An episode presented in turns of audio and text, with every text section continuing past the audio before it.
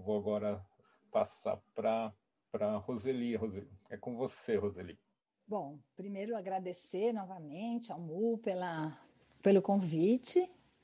É, é sempre muito bom, muito gostoso dividir né? e, e compartilhar. E quero agradecer o Robson pelas músicas. Robson, gosto demais dos seus pais.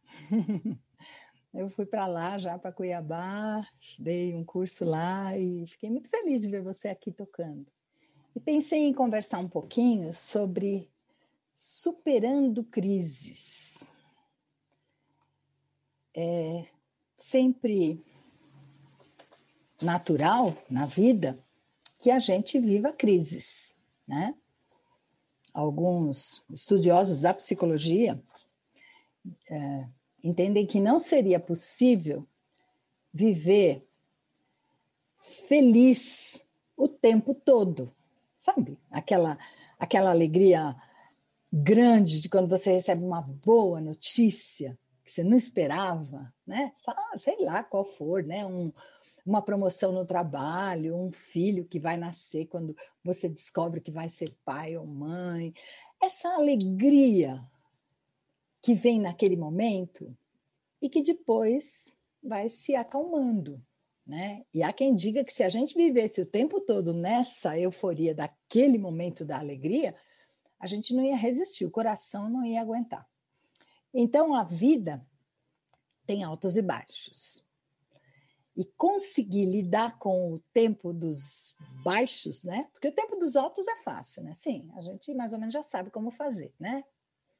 Mas o tempo em que a gente está na crise, na dificuldade, é mais difícil de lidar. Bem, a crise, a quem, né? Alguns dizem que há uma palavra, né, em chinês, que a mesma, a mesma palavra para crise significa oportunidade. Eu nunca fui investigar muito isso. Mas uma coisa é certa, que a crise pode ser uma oportunidade de crescimento, de aprendizagem, de lidar com coisas que a gente nunca tinha lidado. Então, a crise pode ser uma oportunidade. E aí eu resolvi falar um pouquinho sobre uma mulher da Bíblia que superou crises, várias. Você já deve ter ouvido falar do livro de Ruth, mas eu não vou falar sobre a Ruth, eu vou falar sobre a sogra dela, sobre a Noemi. É, essa mulher, se você tiver com a Bíblia aí, né, quiser abrir a sua Bíblia, eu vou ler algumas coisas do livro de Ruth. É lá depois de Juízes, né? É, essa mulher, a história dela, é, ela vivia na época dos juízes e ela tem muita, passa por um momento na, no lugar onde ela morava de muita fome, de uma, uma situação financeira muito, muito precária.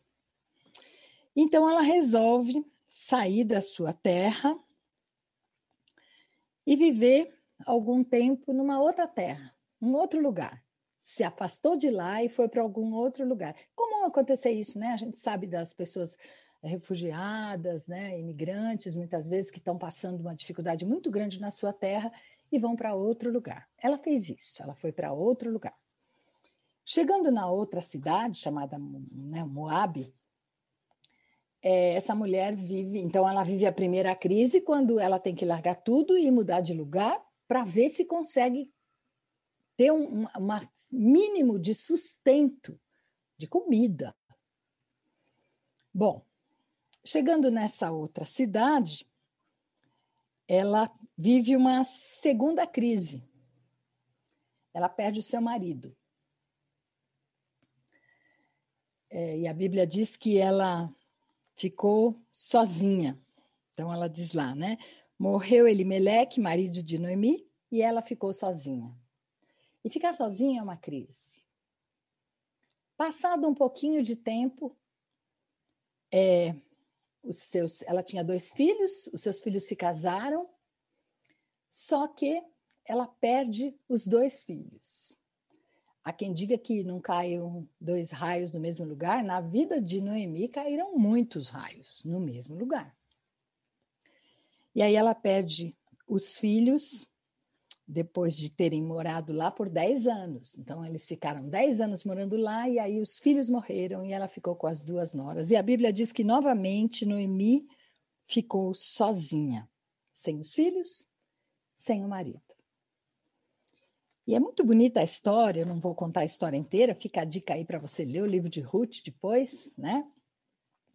Mas ela então despede as suas duas noras, uma chamava Orfa e a outra chamava Ruth, que dá o nome do livro da Bíblia, e fala para que elas possam ir embora, né? Toma a, a decisão de falar para elas irem embora. E, e tem um, um versículo bonito em que ela é, ela abençoa as suas noras, mesmo no momento de crise. Ela diz que o Senhor seja leal com vocês. Vão embora, vão para suas famílias, arranjem outro marido, casem, tenham, tenham filhos e me deixem. Eu vou voltar para minha terra sozinha. Há uma, um trechinho onde ela diz assim: A mão do Senhor voltou-se contra mim. Você já teve essa impressão? que a mão de Deus voltou-se contra você? Alguma situação onde parece que tudo começa a dar errado e você fala, acho que Deus me esqueceu. Foi mais ou menos isso que a Noemi pensou. E é interessante, né? Porque a Bíblia não apaga, não tira essas, esses momentos de crise das pessoas, mesmo que amavam a Deus. Tinham crises. E então ela eh, tenta despedir as suas noras, uma vai embora chorando, muito triste. Ela era uma boa sogra, né? Porque as noras foram embora, a, a nora foi embora triste, chorando. E a outra diz: Eu não vou embora. Ela tinha. É, é, muito bonito como a Noemi conquistou Ruth, conquistou pelo Deus que ela servia, pelo Deus que ela seguia. E a Ruth dá, faz uma declaração de amor para sua sogra muito bonita, né? Ela diz lá: Aonde fores irei, onde ficares ficarei, o teu povo será o meu povo, o teu Deus será o meu Deus, onde você morrer, eu vou morrer também. Eu quero ficar perto de você. É muito bonito, né? Essa relação que ela conseguiu ter com a sua nora. Então elas ficam juntas. É, voltam lá para sua terra, mas antes disso, Noemi novamente desabafa. Noemi insiste para que Ruth vá embora. Diz: Olha, você não vai ganhar nada ficando comigo, porque eu estou numa crise, né? Eu não me chamo mais Noemi, eu quero que vocês me chamem agora de Mara. Sabe o que quer dizer Mara? Amarga. E ela quer trocar, né? Trocar o um nome por um nome que significava amarga. Novamente aqui ela desabafa, ela diz: O Senhor, de mãos cheias eu parti, mas de mãos vazias o Senhor me trouxe de volta. O Senhor colocou-se contra mim, o poderoso, todo-poderoso me trouxe desgraça. Olha só. Eu, como eu falei, a Bíblia não tira essas partes, né? da Bíblia e deixar só a parte onde as pessoas estão louvando a Deus. Não, essa mulher estava vivendo uma crise e ela disse: Eu acho que Deus me abandonou. Davi viveu isso várias vezes. Várias vezes Davi dizia: Cadê o Senhor? As pessoas perguntam: Cadê o seu Deus? E eu, o que, que eu falo? Olha o que está acontecendo na minha vida. É, a Noemi volta para sua terra é uma pessoa generosa, porque ela pensa na felicidade da Ruth, né? E tem toda uma história muito, aliás, uma linda história de amor, a história de Ruth, né? Encontra um outro homem, é, tem uma, uma possibilidade de um outro resgate, de um casamento, né? Naquele momento, naquele tempo, naquela cultura, uma mulher sozinha era uma desonra muito grande, né? E aí ela se casa novamente, tem uma bênção de um nascimento de um bebê, e, esse, e essas crises todas da Noemi vão sendo superadas. E no final da história, porque é isso que é bacana, né? Qual é o fim da história? Porque o começo da história, se a gente pegar a história de Jó, tem várias histórias na Bíblia. Que o começo você fala, gente, o que é isso? O que é que tá, por que, que Deus não vira a vida e dá, acerta as coisas para essas pessoas? Mas o fim da história é diferente, né? A Bíblia diz que a Ruth se casou com Boaz, né? E a Noemi é, é interessante que é, antes mesmo do casamento da Ruth com Boaz, antes mesmo da vida dela virar totalmente, ela diz: seja ele abençoado, Senhor não seja, não deixe de ser leal e bondoso. O Senhor não deixa de ser leal e bondoso para com os vivos e com e com todos. A Bíblia é, revela que Noemi a mesma pessoa que disse: Deus tirou a mão, Deus pesou a mão sobre a minha vida, diz: O Senhor é bondoso. O Senhor é bondoso. A superação da crise vem nesse momento onde ela reconhece a bondade de Deus. Essa mulher se, a Ruth se casa com Boaz, um bebezinho nasce, esse bebezinho viria a ser o avô do rei Davi. E é bonito o fim da história, quando as mulheres dizem para Noemi assim: Louvado seja o Senhor, que hoje não a deixou sem resgatador. O menino lhe dará nova vida e a sustentará na velhice. Pois é filho da sua nora que a ama e que é melhor do que sete filhos. Noemi pôs um nenê no colo e passou a cuidar dele. As mulheres diziam: Agora Noemi tem um filho. Olha que história bonita. Né? Esse nenê não era neto dela, dá para ver? Era, era filho da nora. Mas ela tem na vida dessa criança a, a chance de superação da sua crise. Uma mulher que viveu várias crises, que teve altos e baixos na fé, que de vez em quando chegou a dizer: Deus me abandonou, mas que conseguiu superar. E aí eu quero pensar com vocês algumas formas né, de superar crise. Sua memória é boa? A minha não está mais ou menos, viu? Ainda mais professor em fim de semestre, falei hoje para o Mu, né? Que de vez em quando ele me falando de uma pessoa que diz que me conhece e eu não lembro, né? Então, assim, memória nessa fase não é fácil, né?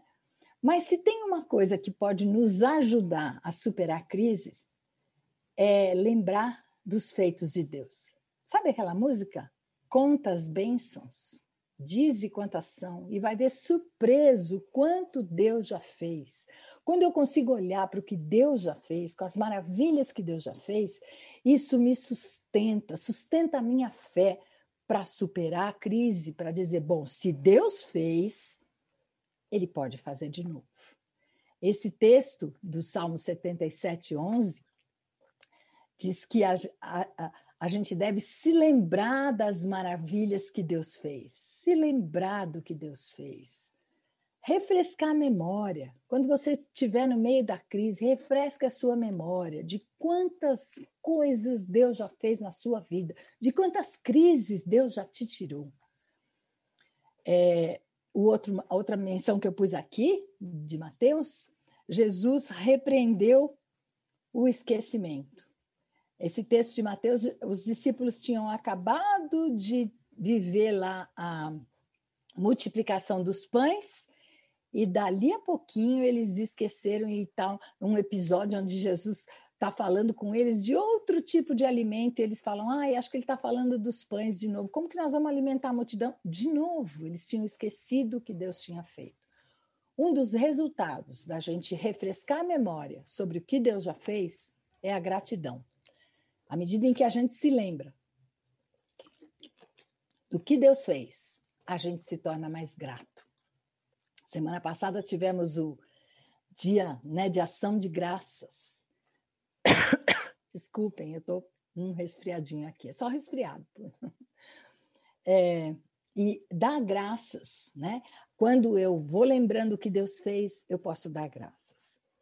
Quero trazer à memória o que me pode dar esperança. Gosto demais desse versículo. A segunda coisa que eu quero falar, então, a primeira é a memória, lembrar o que Deus já fez. A segunda, a esperança, a importância da esperança para sair da crise. Olhar para frente. Eu olho para trás para ver o que Deus já fez, e aí eu olho para frente, pra, na certeza de que Deus fará da mesma maneira que fez. Eu li essa frase e achei muito legal. A crise é o berço da esperança. A esperança nasce na crise. Esse, esse texto, essa frase, está num livro do Thomas Halick, que chama Não Sem Esperança. Um livro bem bonito, falando sobre a esperança, que não dá para viver sem esperança. A esperança é sentida intensamente em tempos de crise, tanto individualmente como no coletivo. A esperança de que vai passar, de que a crise vai passar. Trouxe aqui dois textos. Descanse somente em Deus, ó minha alma, pois somente dele vem a minha esperança. O justo, ainda morrendo, tem esperança. Vivemos um tempo de tanta tristeza, tanto luto, tanta perda, tanta doença, mas é tão bom pensar que as nossas vidas estão na mão de Deus e que é dele que vem a minha esperança, não é das decisões tomadas, não é da vacina, é de Deus que vem a minha esperança. É claro que Deus vai usando todas as coisas, a ciência e tudo isso, para que a gente consiga sair dessa pandemia e se encontre de verdade. Vocês não querem, né? Em vez de ficar olhando na telinha. Mas é bom sempre a gente lembrar que a nossa esperança vem dele, acima de tudo. Eu trouxe aqui uma poesia do Guilherme de Almeida, que eu gosto demais. Ele diz assim: é a palavra ainda. A poesia chama ainda. Ainda é a palavra mais bonita que eu sei dizer e que eu sei ouvir. Parece uma tarde de outono. Ainda não é noite e faz calor ainda. E as sombras ainda, porque ainda há folhas nas árvores. As hortênsias, os hibiscos, as primaveras ainda decoram de azul, de encarnado e de lilás os jardins ainda vivos. Ainda é a única palavra que vale a pena na vida, que ainda vale a pena. O não desilude, o sim desarma, o talvez desorienta, o sempre desencanta. Só ele, só ele ainda ilude e orienta e encanta e anima. Eu ainda hei de ser feliz. Ainda nos encontraremos. Ainda é a única palavra de felicidade, a palavra dos que ainda não nasceram. É a única palavra de esperança, a palavra dos que ainda não morreram. É a única palavra de amor, a palavra dos que dos que ainda não viveram, desculpe, é a única palavra de amor, a palavra dos que ainda não morreram. É tão linda essa poesia, falando do ainda. O ainda é a palavra da esperança. Não veio, mas ainda. Quando eu falo ainda, tem sempre uma chance, não é mesmo? A terceira e última coisa que eu pensei para a gente ter algumas, alguns caminhos para superação da crise é a generosidade e empatia. Esse texto de Coríntios fala que, 2 Coríntios 1, 3 e 4, diz que nós somos confortados para confortar o outro. Olha que bonito. Muitas vezes, situações que a gente passa e que Deus nos conforta, ou que Deus usa alguém para nos confortar, é uma tarefa, né, uma lição para que eu possa, daqui a pouquinho, ver outro passando por uma situação parecida e poder ser instrumento de conforto também. Chorar com os que choram, né? Não é fácil. Eu trouxe aqui uma imagem, porque eu, a gente está falando em generosidade e em perdão, né? Generosidade tem a ver com perdão. Isso aqui saiu, essa é uma história que saiu é, há alguns, acho que uns dois ou três anos atrás. Essa mulher é iraniana, é, esse homem que está aqui, se você olhar, ele está numa forca. Ele matou o filho dessa senhora. E quando ele ia ser enforcado, ela subiu e disse: "Não, não façam isso. Eu posso, eu quero só fazer uma coisa, dar um tapa nele, porque isso é bem desonroso naquele lugar, né? Uma mulher dá um tapa num homem. E ela, então, você está vendo que a mão dela está assim, né? Ela dá um tapa no rosto dele e eles retiram a corda do pescoço. Saiu no jornal, aqui a corda do pescoço dele. E aqui essa outra imagem é a mãe deste rapaz que foi poupado da morte pela generosidade e perdão de uma mulher que perdeu o filho esse rapaz tem uma mãe também. E essa mãe está ajoelhada aqui. Não dá muito bem para ver a imagem, porque é de jornal, né? A, a mãe, ó, 2014, faz mais tempo, seis anos. É, a mãe da, do rapaz se ajoelha diante da outra que perdoa. É linda essa história. Eu achei o máximo essa história sair no jornal. Que mulher é essa que consegue perdoar? E que consegue ser generosa, ela dá um depoimento depois dizendo: a dor que eu sofri perdendo meu filho, eu não queria que o outro sofresse. Está aí um jeito de superar a crise, por meio do perdão e da generosidade. E aí trouxe uma outra, só trouxe mulher hoje, né? Agora que eu estou vendo, né? A, Ru, a, a, a Noemi essas mulheres. Essa é uma outra mulher. Essa mulher, essa foto que está aqui sou eu e meu marido. E a Agnes Fury, ela é uma mulher, uma enfermeira, que trabalhou a vida inteira é, em, com recuperação de drogaditos. Uma mulher incrível que eu tive o prazer de conhecer. Ela veio para. Na verdade, ela veio a, a convite do Banco do Brasil para o Brasil para falar sobre justiça restaurativa, que é o que ela trabalha, restaurando pessoas, né? É, e aí ela foi falar na IBAB, e aí eu estava lá e consegui o, livro dela, né? Ela tem um livro. E qual que é a história dessa mulher? É, ela tinha uma filha e que eh, tinha um garotinho, um netinho dela, e essa menina se envolveu com droga, foi internada, ficou internada bastante tempo. Depois ela saiu e quando saiu ela encontrou um rapaz que era também dependente, que estava se recuperando. E eles eh, então tiveram uma relação afetiva, mas um dia este rapaz, dominado pela droga, matou a filha dessa senhora e o netinho. É incrível.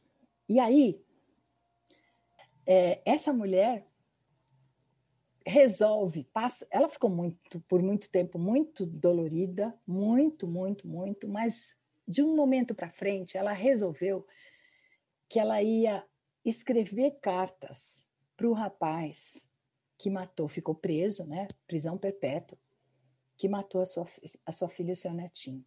E ela então começa a se corresponder com ele e ele consegue escrever cartas para ela. E isso vira um livro. Eu tenho o livro dela aqui, um livro que chama Flores Selvagens. É só com as cartas, as correspondências entre eles.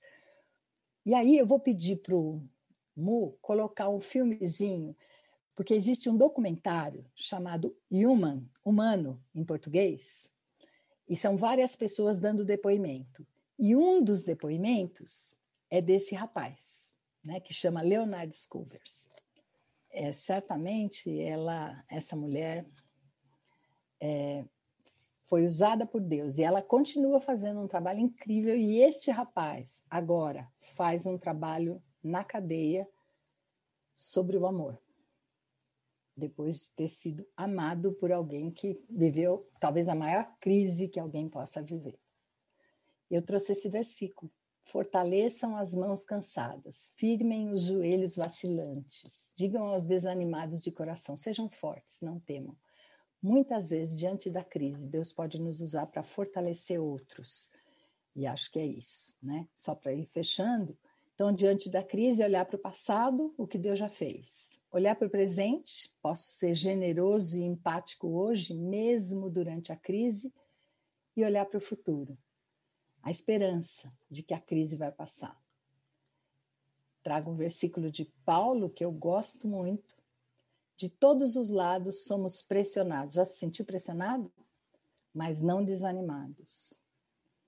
Ficamos perplexos, espantados, mas não desamparados.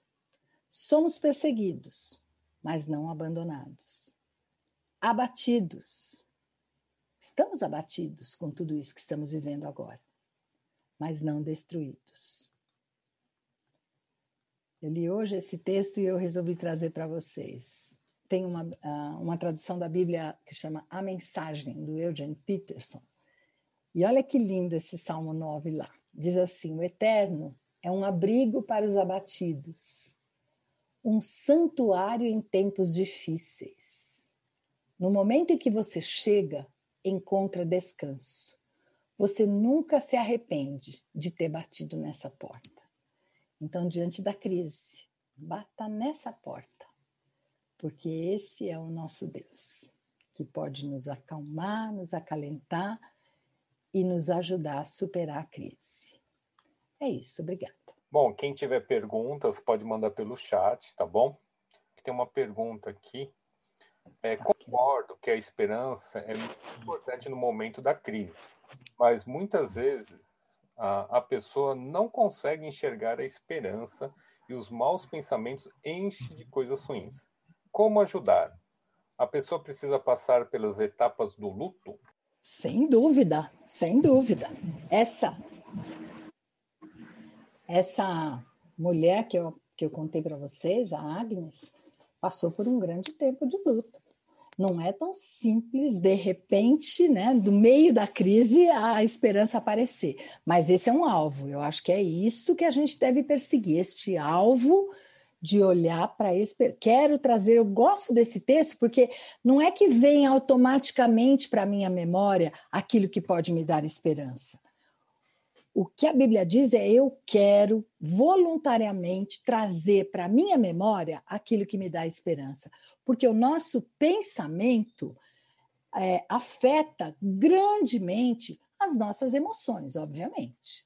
Então, quando eu me empenho para trazer para o meu pensamento aquilo que me dá esperança, eu tenho mais chance do que se eu deixo automaticamente a esperança aparecer. Muitas vezes, diante da crise, a esperança não vem automaticamente. Eu preciso buscar. E é na palavra de Deus, na presença de Deus, que eu busco palavras de esperança.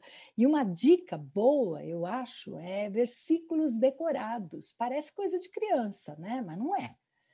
À medida em que eu tenho na mente a palavra de Deus, na hora que eu estou vivendo a crise, esse texto vem. É muito legal essa experiência.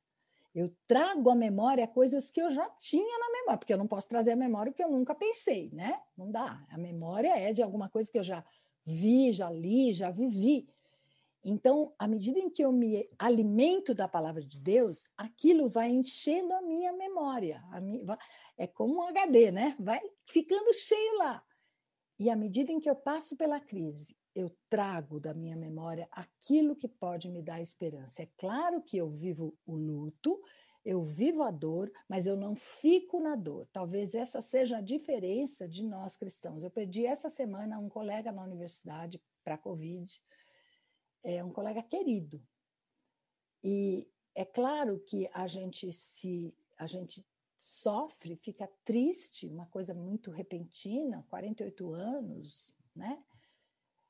Agora, a gente passa por, por esse vale da sombra da morte não sozinho. Essa é a diferença. O cristão não é imune de passar por problema, por crise, por depressão, por hum, luto. Não, não, não está imunizado. Pelo contrário, né? muitas vezes é abatido com muitas coisas. Mas a diferença é que a gente não passa por isso, não passa pelo vale da sombra da morte sozinho. Porque sozinho é para temer. Mas quando eu passo, como Davi, pelo vale da sombra da morte, ainda que eu passe pelo vale da sombra da morte, eu não temo, porque eu sei que tu estás comigo. Acho que essa é a grande diferença, mesmo no tempo de luto e de crise. Não sei se ajudou um pouquinho, não tenho todas as respostas, estou pensando junto com vocês. É, e é interessante, né, que ah, muitas vezes a gente fala, não, usa a cabeça, usa a razão, ou fala, não, deixa o seu coração falar mais alto no sentido de emoção, né, e a Bíblia sempre fala, traga memória, né, a Bíblia sempre trabalhou com a questão da memória. Então, acho que tem uma dica muito importante na Bíblia sobre memória, né? Vai lá, traga a memória, né? Traga as coisas que me dão esperança, traga as coisas que me dão mais amor, mais empatia para com o próximo, me ajude a perdoar o próximo, né? Então, a memória acho que é uma é coisa muito importante, né? Na Bíblia. Interessante isso daí. Né? Temos mais uma. Ah, ah, deixa eu só completar uma coisa que eu pensei agora. Às vezes, é, traga à memória aquilo que pode dar esperança, e o contrário também serve. Hum. Tire da sua memória aquilo que tira a sua esperança. A hum. gente está vivendo um tempo que, se você ficar na televisão vendo o número de mortes, o número de pessoas que ficam doentes, isto vai angustiando, vai trazendo à memória aquilo que tira a esperança. Então, eu acho que é o, é o antídoto, né? O contrário disso é traz à memória aquilo que dá esperança, porque a gente está vivendo num mundo desesperançado. então, os, como cristãos, a gente traz à memória aquilo que dá esperança. É. Fala a outra pergunta. Temos mais uma. Ah, ah, deixa eu só completar uma coisa que eu pensei agora. Às vezes, é, traga à memória aquilo que pode dar esperança, e o contrário também serve. Hum. Tire da sua memória aquilo que tira a sua esperança. A hum. gente está vivendo um tempo que, se você ficar na televisão vendo o número de mortes, o número de pessoas que ficam doentes, isto vai angustiando, vai trazendo à memória aquilo que tira a esperança. Então, eu acho que é o, é o antídoto, né? O contrário disso é traz à memória aquilo que dá esperança, porque a gente está vivendo num mundo desesperançado. então, os, como cristãos, a gente traz à memória aquilo que dá esperança. É. Fala a outra pergunta. É verdade, né? Eu fiquei pensando assim na décima praga, né? Na décima praga fala assim: ó, passa o sangue do cordeiro na batente da porta, para o anjo da morte não entrar. Então, muitas vezes a gente precisa passar na batente da porta da nossa mente, na, na, batente da porta do nosso coração, das coisas que podem entrar na nossa mente e no nosso coração, né? Passar pelo esse crivo né, do sangue do cordeiro, porque com a quantidade de notícia ou a quantidade de informações que a gente tem hoje, se a gente não fizer uma seleção, né, passar pelo, pela batente da porta, vamos falar assim, saber separar o que tem que ficar do lado de fora e as coisas que podem entrar dentro do meu coração, Aí não ninguém dá conta, né? Ninguém dá conta. É verdade. Ótimo, né? ótimo. Bom, vamos lá. É... Segunda pergunta. Minha família sempre foi muito religiosa e, por exemplo, chorar, ficar com raiva era algo oprimido. Ao longo da minha vida, senti dificuldade de expressar emoções. É, como sentir emoções como raiva, ódio, desesperança sem ofender a Deus? Ai, que boa pergunta é essa. Se a gente lê a Bíblia, vendo lá os, os salmos, né? Eu citei na hora que, da, da palestra os salmos de Davi. Tem hora que parece que ele está ofendendo a Deus. Você já viu? Você já leu algumas partes que ele fala assim: Oh Deus, o que você está fazendo? né? É interessante, porque parece quem é você, Davi, para fazer isso? Mas sabe o que eu fico pensando? Que Deus se agrada da nossa sinceridade daquilo que eu estou sentindo, eu preciso dizer. A Bíblia diz: irai-vos e não pequeis. A ira é uma emoção que nós temos. Não dá. E, e a, eu, eu, concordo com você. É, não, eu, eu queria falar porque muitas famílias, inclusive cristãs, talvez por serem cristãs, reprimem raiva das crianças. É como se assim, é pecado ter raiva. Só que a criança está sentindo raiva. E o que ela faz com isso? É, talvez o caminho seja a gente pensar o que fazer diante da raiva. O que, que eu faço quando o meu coração se enche de ira? Porque o meu se enche às vezes, eu não sei de vocês. Mas de vez em quando a gente tem raiva, a gente tem tristeza, a gente tem mágoa, e quando a gente consegue ir levando isso para Deus, o sentimento com sinceridade que eu estou sentindo, sem negar, tem mais chance de que a gente, a partir da raiva, consiga superar e encontrar caminhos para dizer, por exemplo, para o outro aquilo que eu preciso dizer, porque tem hora que eu preciso dizer algumas coisas para o outro. Só que não dá para ser na hora da raiva, porque se for na hora da raiva, eu vou dizer do jeito errado, né? Assim, a gente se perde a razão na hora que vai se expressar. Então, quando eu consigo, diante de Deus, dizer: Senhor, eu estou com muita raiva dessa pessoa, me ajuda. E aí eu consigo achar o melhor caminho para dizer aquilo que eu preciso dizer, sem ser irado. Porque a Bíblia fala: irai-vos e não pequeis. Então é possível ficar com raiva sem pecar, que é o, a, a, o que vem depois da raiva. Né? Assim, a raiva e depois vem a reação a partir da raiva. É nesse intervalinho entre o que eu sinto e o que eu vou fazer com o que eu sinto que eu tenho que buscar Deus. Mas não é fácil, não é fácil mesmo, porque Deus nos criou com diversos sentimentos, com possibilidades de diversos sentimentos. Né? Isso é humano. E é muito perigoso essa coisa de reprimir demais, não deixar ninguém ter, não, não pode ter raiva.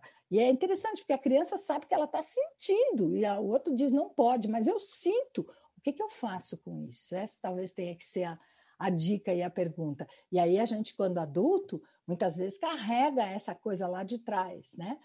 É, e a ira é um dos, é um dos talvez um dos maiores problemas mais difíceis de resolver nas relações entre os humanos, né? O amor é mais fácil, né? Mas a ira é bem difícil. A falta de perdão, a gente viu, né? As situações aí que eu trouxe de exemplo, como é difícil perdoar diante de algumas situações, mas como é Deus mesmo. É, é, Deus que derrama em nós, a Bíblia fala isso, né? Que o Espírito de Deus derrama em nós o amor de Deus. Porque sem esse amor de Deus, a minha raiva se torna é, pecado, né? Com o amor de Deus, eu posso sentir raiva, me acalmar e resolver o problema. Na, na prática é mais difícil, na teoria é mais fácil. Nenhuma dúvida. E aqui na pergunta a pessoa coloca assim, né? É, como sentir emoções como raiva, ódio, desesperança sem ofender a Deus, né? Então achei achei interessante essa pergunta porque eu é, aí é o um entendimento meu, né? O meu entendimento assim que Deus não vai ficar ofendido com você, como você mesmo não. falou. Né?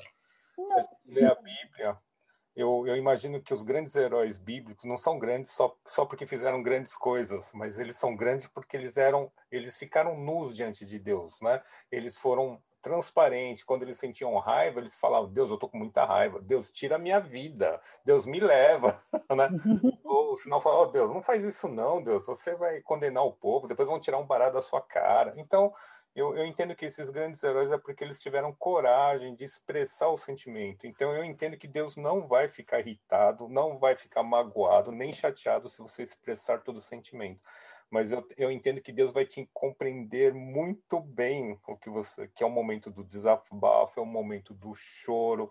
Então não entendo que Deus vai ficar desapontado ou bravo com você, né? Mas eu entendo que é muito é melhor você fazer isso com Deus do que você, no momento da ira, tentar fazer com um dos seus familiares, seja marido, esposa, filho, pai, porque aí eu acho que eles não vão dar conta do recado. Mas com Deus eu tenho certeza que ele vai te dar conta do recado, né? Tenho certeza que ele não vai ficar chateado com você. Até porque, se você não expressar, mas estiver sentindo, Deus conhece o seu coração. Você pode não dizer nada, mas Deus sabe o que você está sentindo. Então a melhor coisa é ser honesto, abrir o coração, derramar o coração de Deus. Não tem, não tem uma música que a gente canta, né? Eu venho me derramar, me derramar com as coisas boas e me derramar com aquilo que me desagrada, né?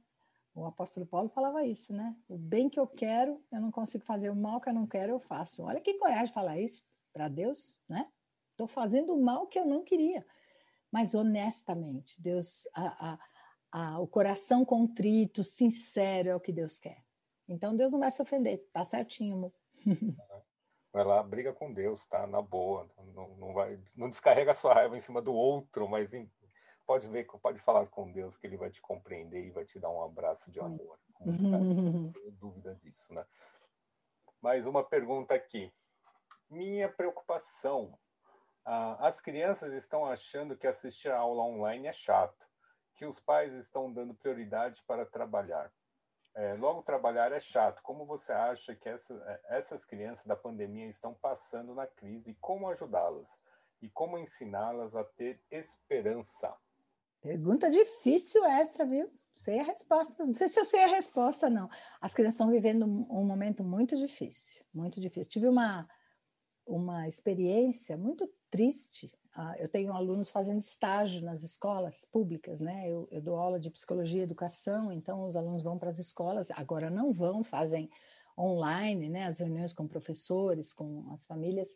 E a gente soube de uma situação de uma criança, 10 anos de idade, que tomou vários remédios para dormir, foi parar no hospital, quase morreu. Ele não queria morrer. Sabe o que ele queria? Dormir até depois que a pandemia passasse. Olha só, na sua cabecinha de 10 anos, se toma um remédio, dorme um pouco. Se toma bastante, dorme muito tempo e acorda quando a pandemia passou. Olha o tamanho da angústia dessa criança. Né? A gente depois conseguiu atendimento para ele, etc. Mas as crianças estão em sofrimento. É, eu acho que as famílias, as famílias estão em sofrimento, porque não é fácil trabalhar e com a criança do lado, algumas famílias sem e, e, assim muitos de nós temos recursos espaço separado equipamento mas há muitas famílias no nosso país que têm um celular e cinco crianças fazendo lição. Como é que faz isso né? Realmente é um, é um momento de muita angústia de muita dor. Na a, o, a forma de trazer esperança é menos pressão. Na minha cabeça, não é hora de pressão demais em cima das crianças. As crianças precisam estar um pouquinho mais leves diante de tudo isso que estão passando. Essas crianças estão vivendo muito cedo uma, um momento tão difícil da humanidade que a, né, a, a, os 100 anos atrás, né, que foi a última vez que teve uma pandemia. Só que essas crianças estão vivendo isso na infância. Isso certamente vai trazer dificuldades para elas. Eu acho que a presença de Deus, a companhia de Deus, as músicas, o afeto, o abraço das famílias, porque dentro de casa a gente pode se abraçar, fora não pode, né? É esse, essa demonstração de afeto, de que as crianças são queridas ali, que elas são acolhidas ali, que a dor, que o sofrimento, que a, a raiva de não poder sair de casa para brincar, é acolhida na família, eu acho que esse é um caminho. Não resolve todos os problemas, eu não saberia a solução para esse problema que a gente está vivendo, imagina, né? Como adultos, muito menos ainda como crianças que não compreendem, não compreendem por que, é que não pode brincar com o amiguinho, por que, é que não pode trazer o amigo para dentro de casa. Que difícil explicar isso para as crianças, né? Mas é um momento que a gente está priorizando a saúde. Então, é, eu acho que é esse o caminho. Eu sou contra voltar à escola, eu acho que a escola é de grande benefício, a escola é fundamental e as crianças estão sofrendo porque estão longe da escola. Eles reclamam da escola, né? mas eles adoram a escola. Né? Ficar longe da escola é muito ruim. Mas é um momento onde a prioridade é a saúde e as crianças têm que aprender a lidar com esta dor. E acho que a criança precisa aprender a lidar com privação, com dificuldade, com frustração. Criança que não que não vive isso tem mais dificuldades na vida adulta. Tem alguns autores da psicologia que entendem que a frustração é importantíssima para o desenvolvimento. Uma criança que nunca se frustra, que nunca pode ser frustrada, está muito mais despreparada para o que a vida vai trazer, porque a vida vai trazer frustração, não tem erro, para todos nós, muitas, né? Então, esse é um tempo de ajudar as crianças a lidarem com essa frustração, de não poder sair, de não poder fazer um monte de coisa que eles gostam de fazer, mas é um tempo de muita angústia mesmo. Acolhimento. A única coisa que eu posso dizer é isso: acolhe, acolhe, deixa chorar, abraça, porque as crianças estão sofrendo. É, terminamos então. É, muito obrigado, Roseli. Né? É, uhum. Muito grata aí pela sua presença. Você sempre está aí conosco, né? Muito bom. Mas é isso aí. Muito obrigada. Muito obrigada Valeu. pelo convite. Foi muito bom estar com vocês. Eu vou estar aqui então. Eu vou, eu saio aqui, né? Isso, eu vou te tirar como principal. Tá bom. Vou remover o destaque agora e, vou, e a gente vai estar separando esse sala. Você que vem pela primeira vez, seja muito bem-vindo, muito bem-vinda. Eu vou pedir para que você continue conosco para a gente poder explicar um pouco o que é o Celebrando Recuperação, para você conhecer um pouco mais, tá? E vou também, agora, vou pedir para a Alda. Alda, você pode ler os princípios antes da gente ir para a nossa sala de partilha? Princípio não, desculpa, oração da serenidade. Tá vendo? A gente fala de memória, a gente esquece das coisas, tá vendo? Falar em memória. Memória. Tá tudo aqui no roteiro, mas esqueci. Vou estar tá compartilhando. Pode ser, Alda? Pode ser, pastor. Boa noite. Meu nome é Alda. Eu sou uma filha amada de Deus, me recuperando de ansiedade. Vamos ler os princípios. Desculpa, os princípios não, né? Tô que nem o Jorge, ó. É a oração da serenidade. Deus, Conceda-me serenidade para aceitar as coisas que não posso mudar, a coragem para mudar as coisas que posso e a sabedoria para distinguir uma da outra. Vivendo um dia de cada vez, apreciando um momento de cada vez, recebendo as dificuldades como um caminho para a paz, aceitando como Jesus o fez, este mundo pecaminoso como ele é e não como gostaria que fosse confiando que o Senhor tudo fará se eu me entregar à sua vontade, pois assim poderei ser razoavelmente feliz nesta vida e supremamente feliz ao seu lado na eternidade. Amém. Amém, amém. Obrigado. Samu, tchau para vocês. Muito, muito obrigado. Obrigado. Valeu, Roseli. Muito obrigado. Tchau, tchau. tchau.